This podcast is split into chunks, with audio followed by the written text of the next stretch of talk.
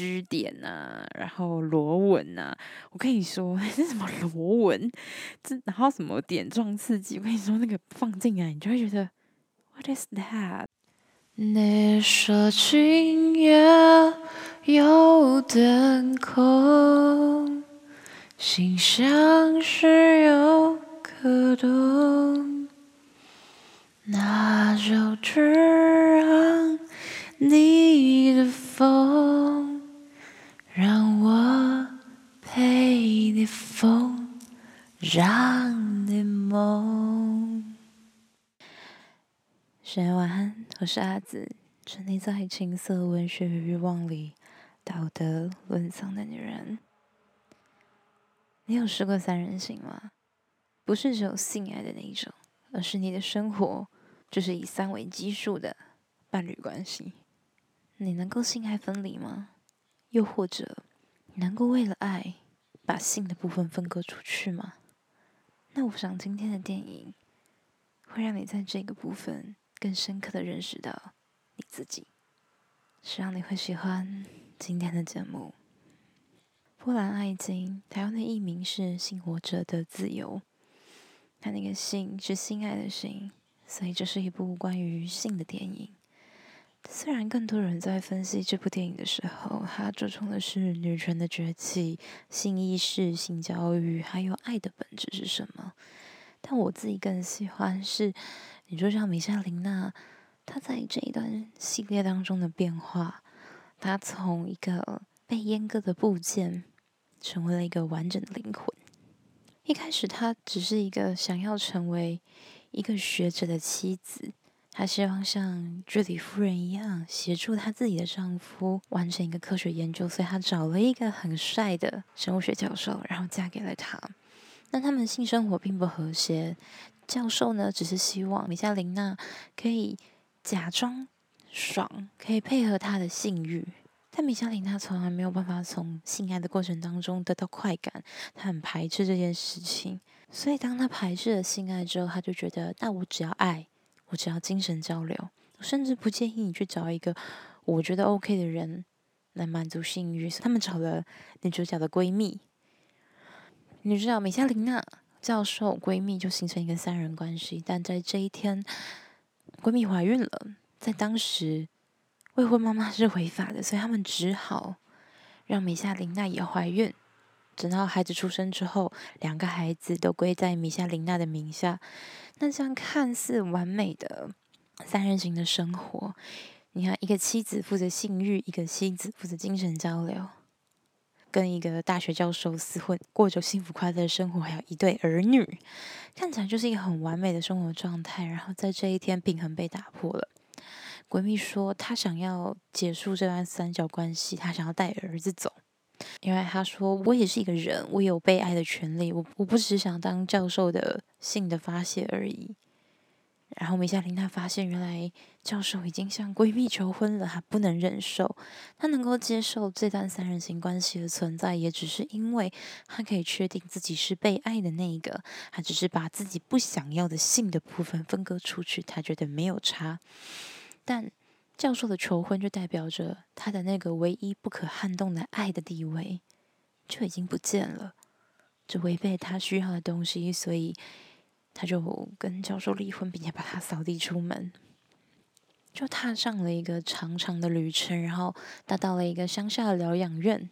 他遇到了改变他性生活的男人，而这个男人其实是有老婆的。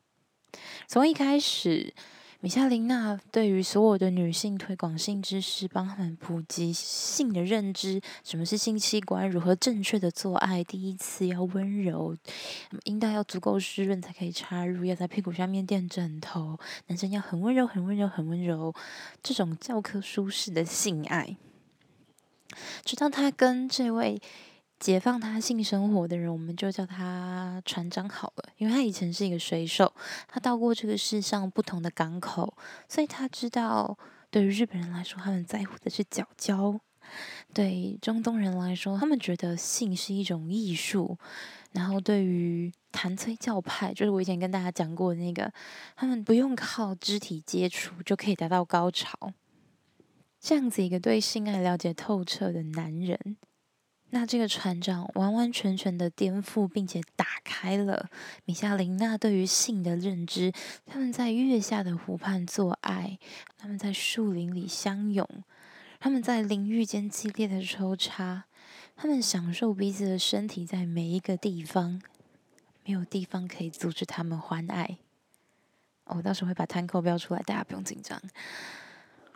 但最后这段关系必须要结束，因为米夏琳娜有新的工作要去做，而船长也需要回归家庭。即使他们偶尔会有藕断丝连，但最后船长说他为了家庭，为了女儿，他要回归，所以他们就结束。直到某一天，米夏琳娜在街上遇到了船长的妻子，告诉他说船长已经过世了。那米夏琳娜突然想起到过往所有发生的种种，就决定要写出那一本一直没有写成的书。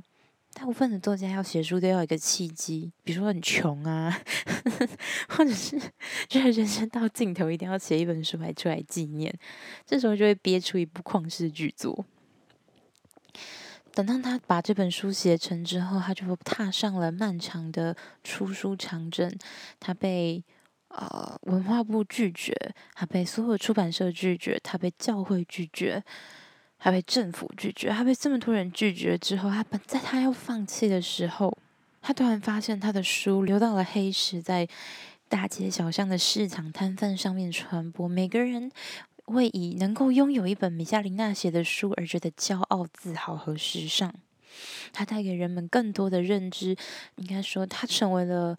当时波兰女性的性的出口，她们有那么多想要问的东西，但无处可问；她们有那么多的疑惑、痛苦与感谢，她们不知道找谁。那终于有一个人出现，像是一道阳光洒进他们苍白的生命里。所以，真的就是你知道，成山的感谢信，然后还有疑问，甚至是谩骂的信，就是如雪片般飞来。所以米夏琳娜就更加确定自己做的是一件对的事，而那些所有他帮助过的病患，那他们就动用手上所有的关系，要协助他把这本书出版，完完整整的出版，不做任何的删减。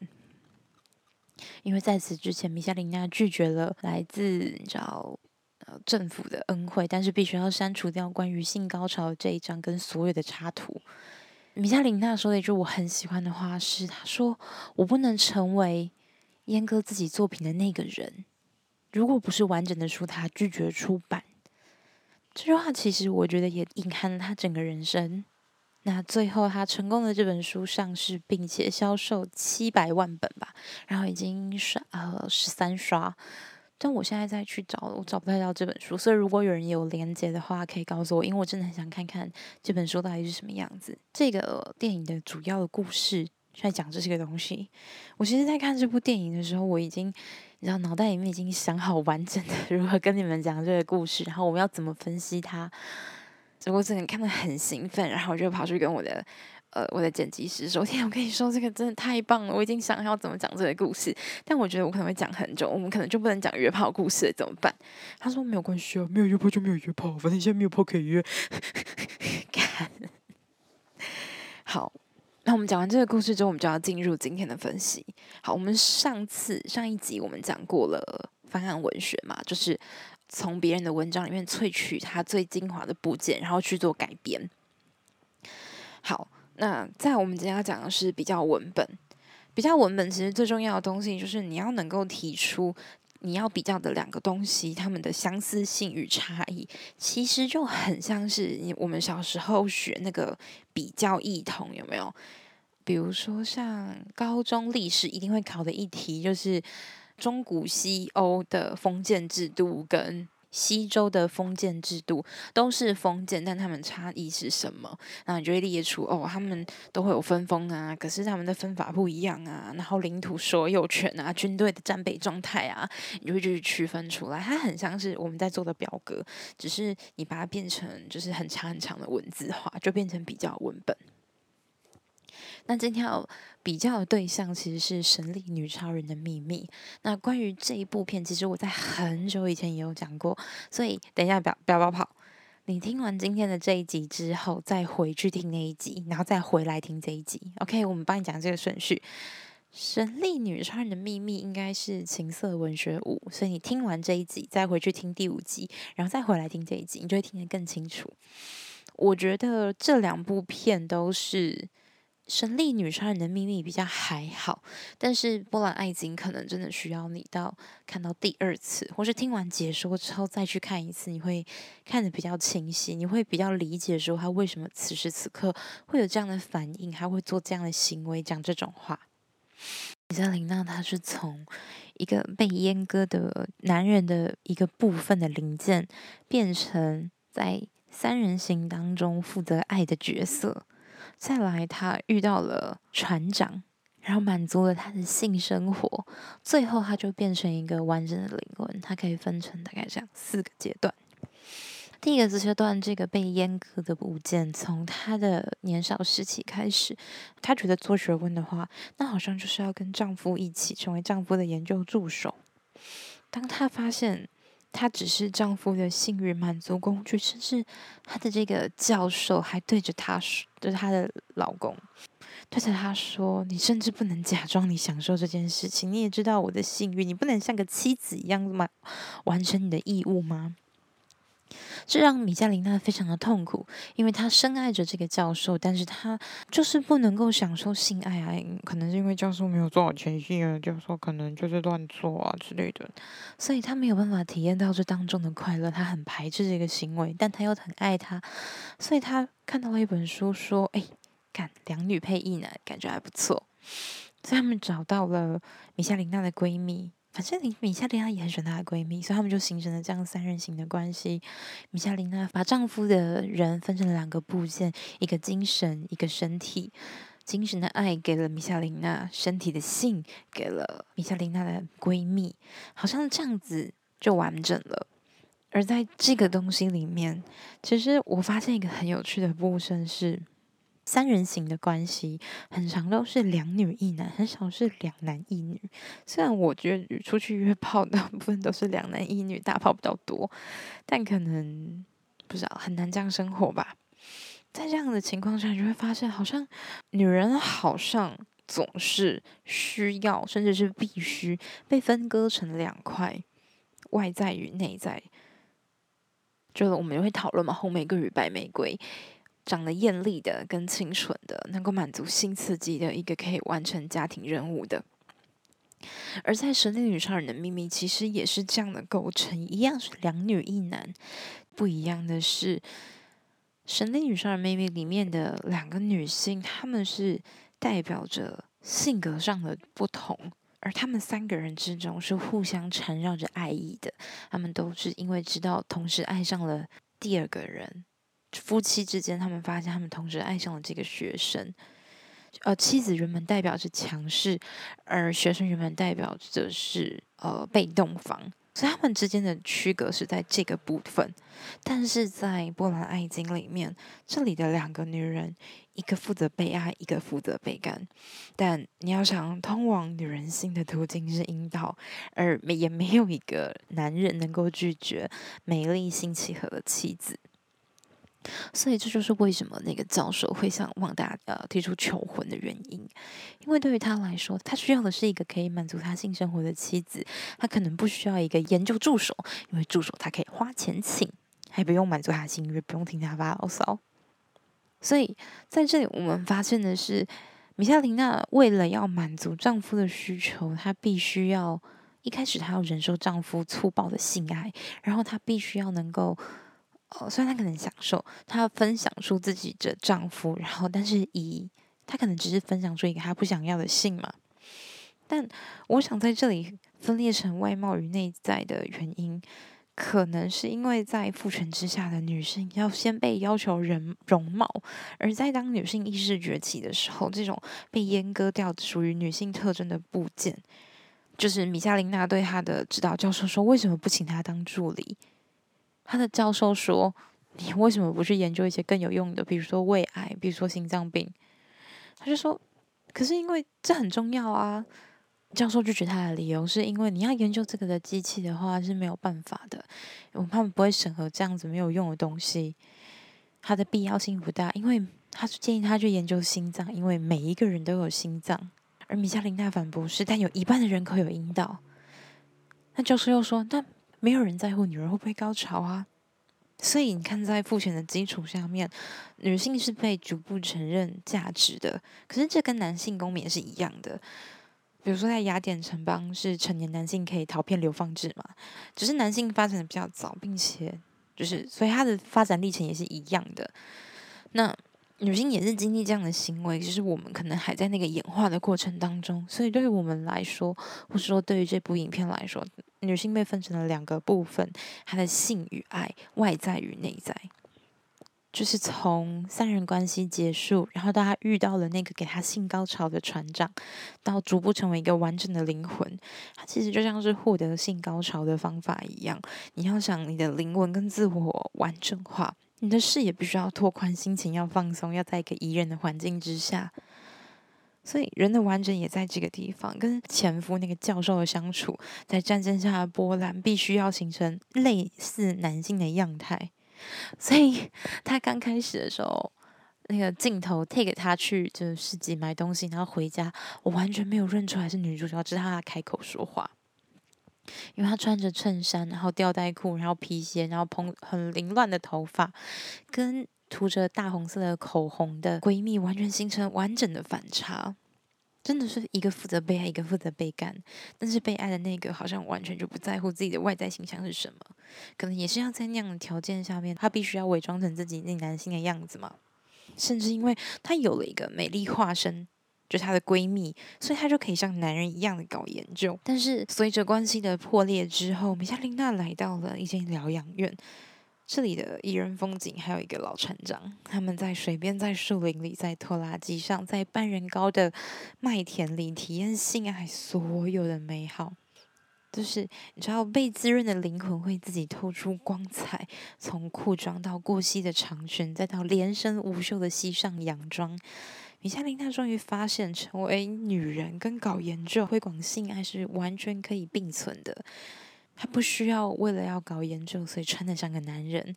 她可以穿着花色的衣服，然后穿着能够展现出自己身体的美。所以从一开始我无法辨认出女主角，到后来我会觉得天哪，女主角的身体也太漂亮了。而当他的书终于能够完整出版的发布会上面，有人就问他：这些高潮的场景的叙述是真人真事吗？有一个参照的男人吗？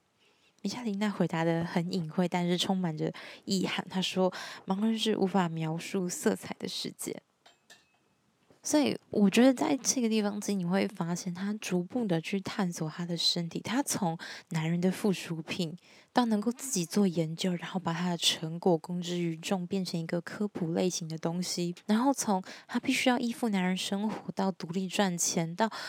除了赚钱之外，他可以拥有赚钱之外的理想，他去推广一个他坚信的信念跟想法，并且让他成真。他是从团体变成个体，然后到自我追求的一个步程。那这样子的东西，其实它跟《神力女超人的秘密》是一样的，只是好像在在《神力女超人的秘密》里面展现出这一块的是。男主角是男性，而在波兰爱情里面是女性。那么他们同样要表达的事情是他们对于爱的认知。在波兰爱情里，爱的认知就是我可以和在对的时间遇到对的人，然后拥有美好的关系。我们拥有爱，拥有性，拥有高潮跟愉悦。而在神力女超人的秘密是，爱是一种臣服，臣服在爱的权威下是甜蜜的，sweet surrender。那如何要透过这些事情让人们知道？所以他选择的是 SM 的东西，这样的表达形式是最清楚的。他想让人们知道，臣服于爱的权威是一件幸福的事情，所以他用透过了 SM 的形式来表达了他这样的理念。可是，在这个里面不同之处，成长的，在波兰爱情里面成长的，我们只看到了侧写的米夏琳娜。那在《神女超人的秘密》里面，你可以感觉到三个人的变化。每个人都在这个里面付出了一点点，所以神女超人的秘密，它会更符合呃大众的那种审美。但是米夏琳娜的奋斗史，因为女性奋斗史本身就符合市场主流，所以它也符合大众的审美。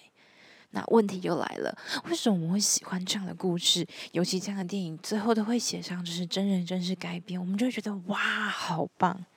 那为什么真人真事这么重要？为什么最后那个记者要问这样子的问题？是因为好奇，还是因为我们觉得这样可以类推适用？就是，诶，你看别人都这样做过了，感觉这样就可以做，我也可以做得到的这种从众心理。就就像很久很久以前那个啊、房思琪的初恋乐园，大家说这是一部真人真事改编，说不定从这句话开始就是一场骗局。哦，虽然这样讲有点过分，但是。对于文学来说，所有被书写成的文字都是做作的。文学就是一种造作的过程，只是如果你喜欢的话，你会觉得这种做作是可以接受的。就像是科学研究里面的误差值，在小数点后三位都是可以理解的，都是可以接许的。呃，容错值。我会想知道为什么人们都很想。就是很 care，他就是真人真事，大家很想听到那种写实、那种荒谬的或者是荒唐的人生经验，只是因为你无法经验，还是你也渴望经验，然后你想过一遍而已。但当这些经验都被我转述出来之后，它也不是真的，它是对于我的一种过往的重现。但是过去已经是过去，它没有办法再现。为什么我们喜欢这种介于真与假之间？好像有点真实，但其实又不是真的的资料在线呢。我很好奇，请你在 IG 的问答里面告诉我。那这就是我觉得《波兰爱金》跟神《神力女超人的秘密》最大的区隔是，《神力女超人的秘密》是一种他们是真的在探索三人的关系，而《波兰爱金》则是一个人他经历了从部分到整体的过程。所以你可以把它看成《神力女超人的秘密》是三个人各自有了一些成长，然后刻画的也稍微明显一点。但如果把这三个人的心路历程单独拉一个人出来，比如说博士妻子，那可能就会是米夏琳娜。这样的过程里面，我觉得最。在《波兰爱经》里面，最值得我自己喜欢的是米加琳娜，并不是一开始什么都知道，她也是在尝试了教科书式的性爱，然后狂野的恋人般的疯狂做爱之后，她才学到这些东西。所以这就是 try and error。为什么我们总是希望可以得到唯一解、最正确的答案？这也是我不定义自己为性教育的节目的关系，我讨论的是有关于性的文学，而文学本身带有做作的成分。这些文字，这些美目传情、字里行间的喘息，然后流动的欲念、情思、渴望的纠缠，引发人们可以去思考自己需要的是什么，然后。当你开始去思考你想要的是什么时候，你才会知道你要去找谁学习，而不是我成为那个学习的对象。当然，你要学也是可以，所以我也会有我分享我自己的经验。我希望提供的是我自己喜欢的东西，然后引发大家的思考，就有点像抛砖引玉的概念。但我没有办法做教育的原因，是因为。我不希望大家会把这里当成是一个唯一获取资讯的管道，因为很多人的学习或是获取知识的方式真的是太习惯是那种老师台上写，同学台下抄这种感觉，这就太，嗯，那就完全失去我做这件事情的意义。大家回学校上课就好了，不需要找我。如果一定要选一个。代表《波兰爱金》的一句话，就是 “try and error”，它就是事物法，它不断的尝试，直到它找到正确的途径。我们可能都太聪明，然后太坚强，但刚则易折嘛，所以。我们不太喜欢挫败，我们不太喜欢失败，我们不喜欢在失败中求进步。我们想要一次到位，就像在填选择题一样，第一次就选出正确的答案，而不是申论，慢慢的阐述自己的感受。没有不好，只是我觉得选择题它的美妙之处就在于说，你可以去感受出题者的目的是什么，而申论题的是，你可以把自己真的所思所想清楚的整理出来，让另外一个人知道。这也是我现在在做的事情。嗯，希望你会喜欢今天的文本分析。还没有听《神力与超人秘密》的人，记得回去听《金色文学》第五集。以上就是今天的。文本分析，希望你会喜欢。喜欢这样的分析形式的话，请到 IG 投票来告诉我。那我们听一段广告，马上回来。噔噔噔噔，欢迎大家回到今天的伪工商时间。今天要跟大家来分享是我最近很喜欢的一个牌子，是哈鲁它的润滑液跟保险套。大家可能对哈鲁这个牌子比较大的印象都是它的大麻系列，就是大麻润滑液呀，还有大麻保险套。那我是先买了他们家的呃保险套之后，才买大马润滑液的。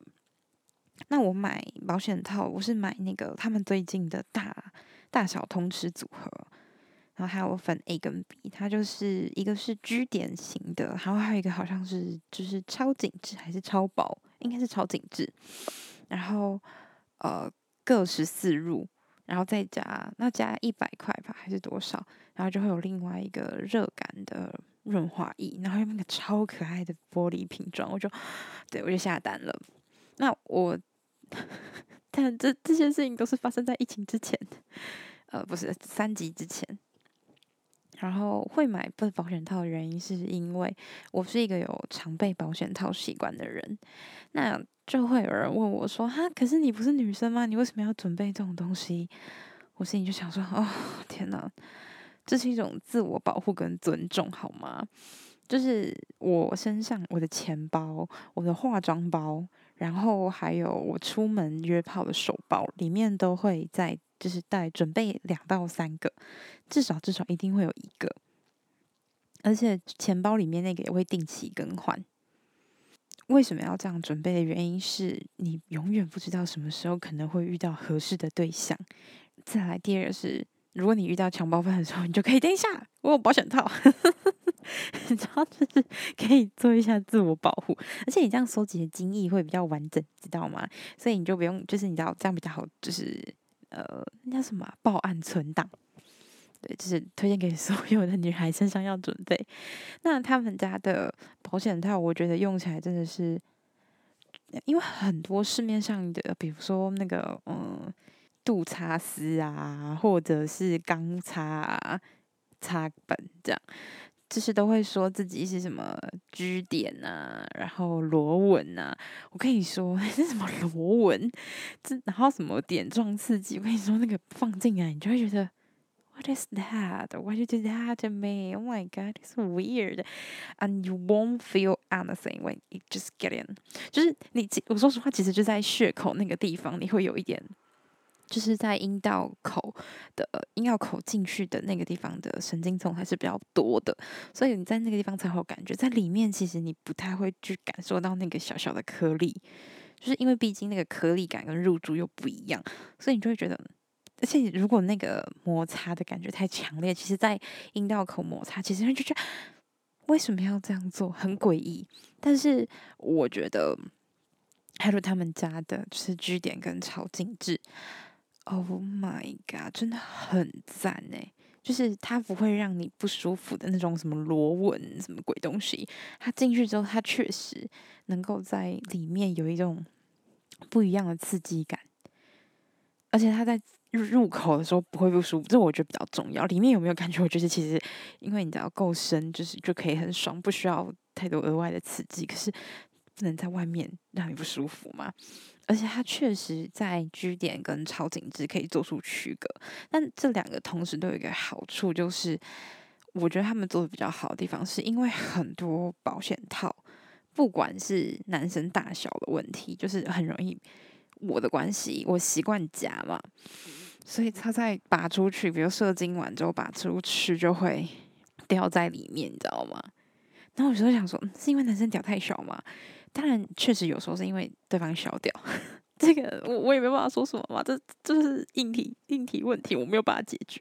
嗯、那可是哈鲁他很棒的地方是他不管，除非是那种铅笔雕，我对这对前之前还有现在都是牙刷。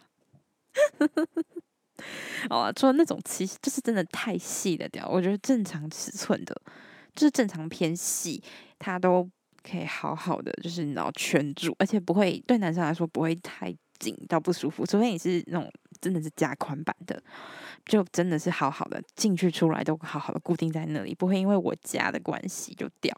尤其像我不知道为什么杜查斯本人，杜查斯除了厚之外，他就是。他真的超容易掉的，所以我不知道是为什么。但是，呃，哈鲁他们这两个两款，我觉得真的是很安全，真的是安全套。那再来就是大家比较引颈期待的，就是比较最常听到的哈鲁的大麻润滑液。我后来发现它有两款，那有一款是主推热感的，那一款是主推大麻的。那我买到的大麻提取萃取提炼。好，那我买到的是呃热感加强的这个版本，我必须说真的很热，而且它不是那种我以前有用过的润滑液是那个容易热到刺痛，就很像那种减肥什么辣椒膏哦还是什么涂在身上的感觉，你就觉得 我想要去洗它，很不舒服，或者是就是说是辣感或者什么东西，我就觉得嗯。没什么特别的感觉，真的真的就是它放进它它涂上去就是哦，有东西吗？你完全感觉不到诶。那它这款热蜡是你就是你涂抹上去阴蒂之后，你稍微搓一下，在它阴蒂上面揉个两圈，它就会慢慢的感受到热意，然后慢慢开始有刺激，而且它是随着时间它会越来越强烈。是我觉得很厉害。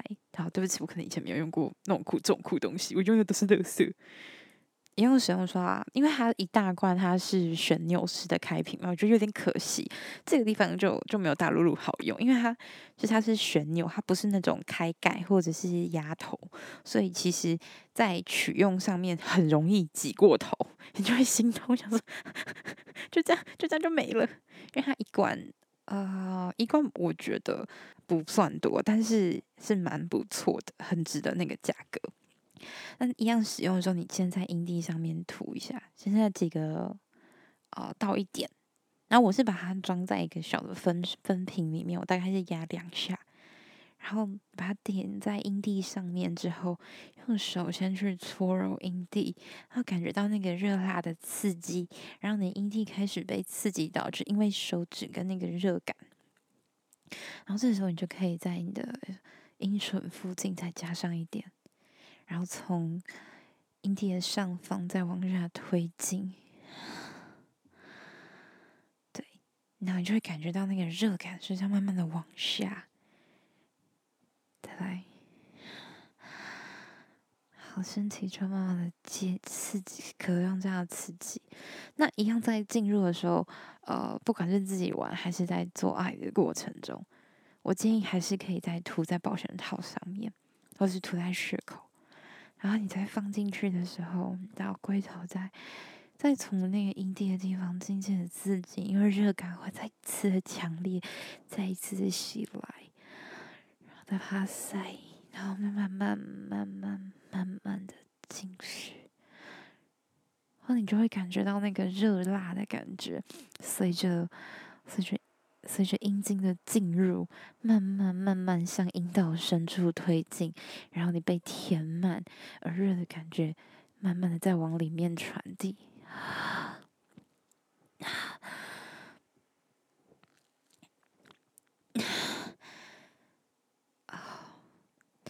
这我觉得大家一定要试试看，就是大麻润滑液真的超赞，对。然后它那个保险套真的是推，而且我真的觉得蛮超便宜的，really 便宜，大家可以去。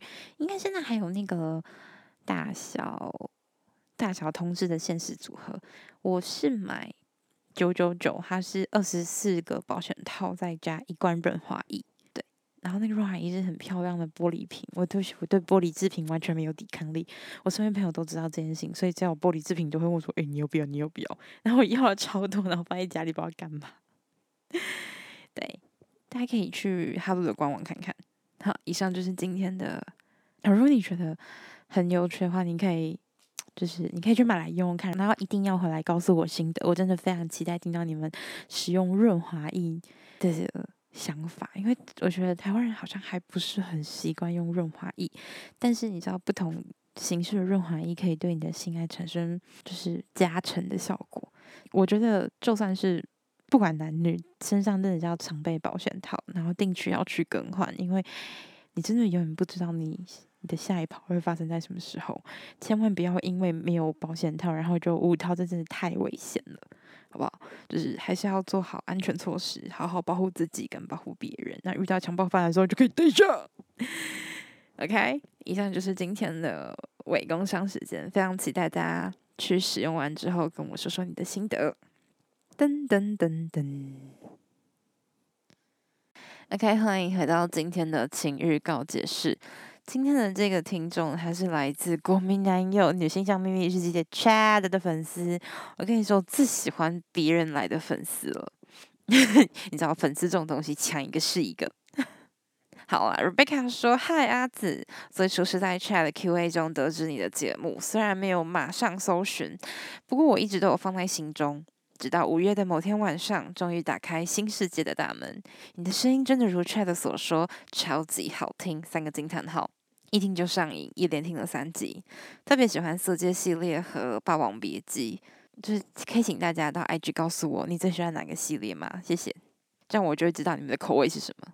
两部电影正好大一的中文老师都曾在课堂上播放及解读，甚至还是期中、期末的考题。但阿紫的切入点十分的独特，特别是《霸王别姬》，以往老师或者我都只从单一的角度观之，嗯，这真的是书面文字。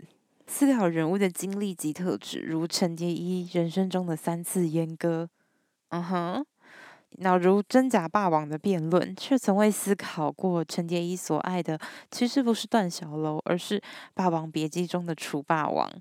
听完阿紫的分析后，后劲十分强大，电影情节在我脑中盘旋了一个下午。后来在 IG 的限动中看到阿紫要在 Clubhouse 开房间聊晕船。我便开始敲四周的人要邀请码，无奈我周围的人都没有玩 Clubhouse，只好上迪卡碰碰运气。结果竟然还真的有人在发邀请码。可惜的是，我进房间的时间已经到了尾声。但接下来的一个多礼拜，完全被阿紫直率的个性所吸引，在白天还要早八远距教学的情况下，听到了深夜。我真是作息破坏者，嘿嘿。真心觉得阿紫是一个很有深度的人，谢谢你一直产出如此优质的节目。这段时间也真的辛苦阿紫了，账号被 ban 掉这么多次，真的。但我目前还是穷学生，没有钱钱支持阿紫。不过我会持续听接下来的每一集的。啊啊哦！不知不觉竟然打了这么多字，感谢阿紫看到这边，希望你得心所愿，年年都好炮。By Rebecca。大家真的很关心我没有好好打炮，哎，真的是。好，他真的好可爱哦，果然是从国民男友那边来的听众都很甜很可爱。哎，我的听众都只会问说：阿梓有试过鸳鸯浴吗？阿梓有被口爆过吗？阿梓喜欢口爆吗？阿梓有尝试过车震吗？啦啦啦啦，这些东西，阿梓怎么女上？大家都喜欢问我问题，我就变成这个性爱解答大师。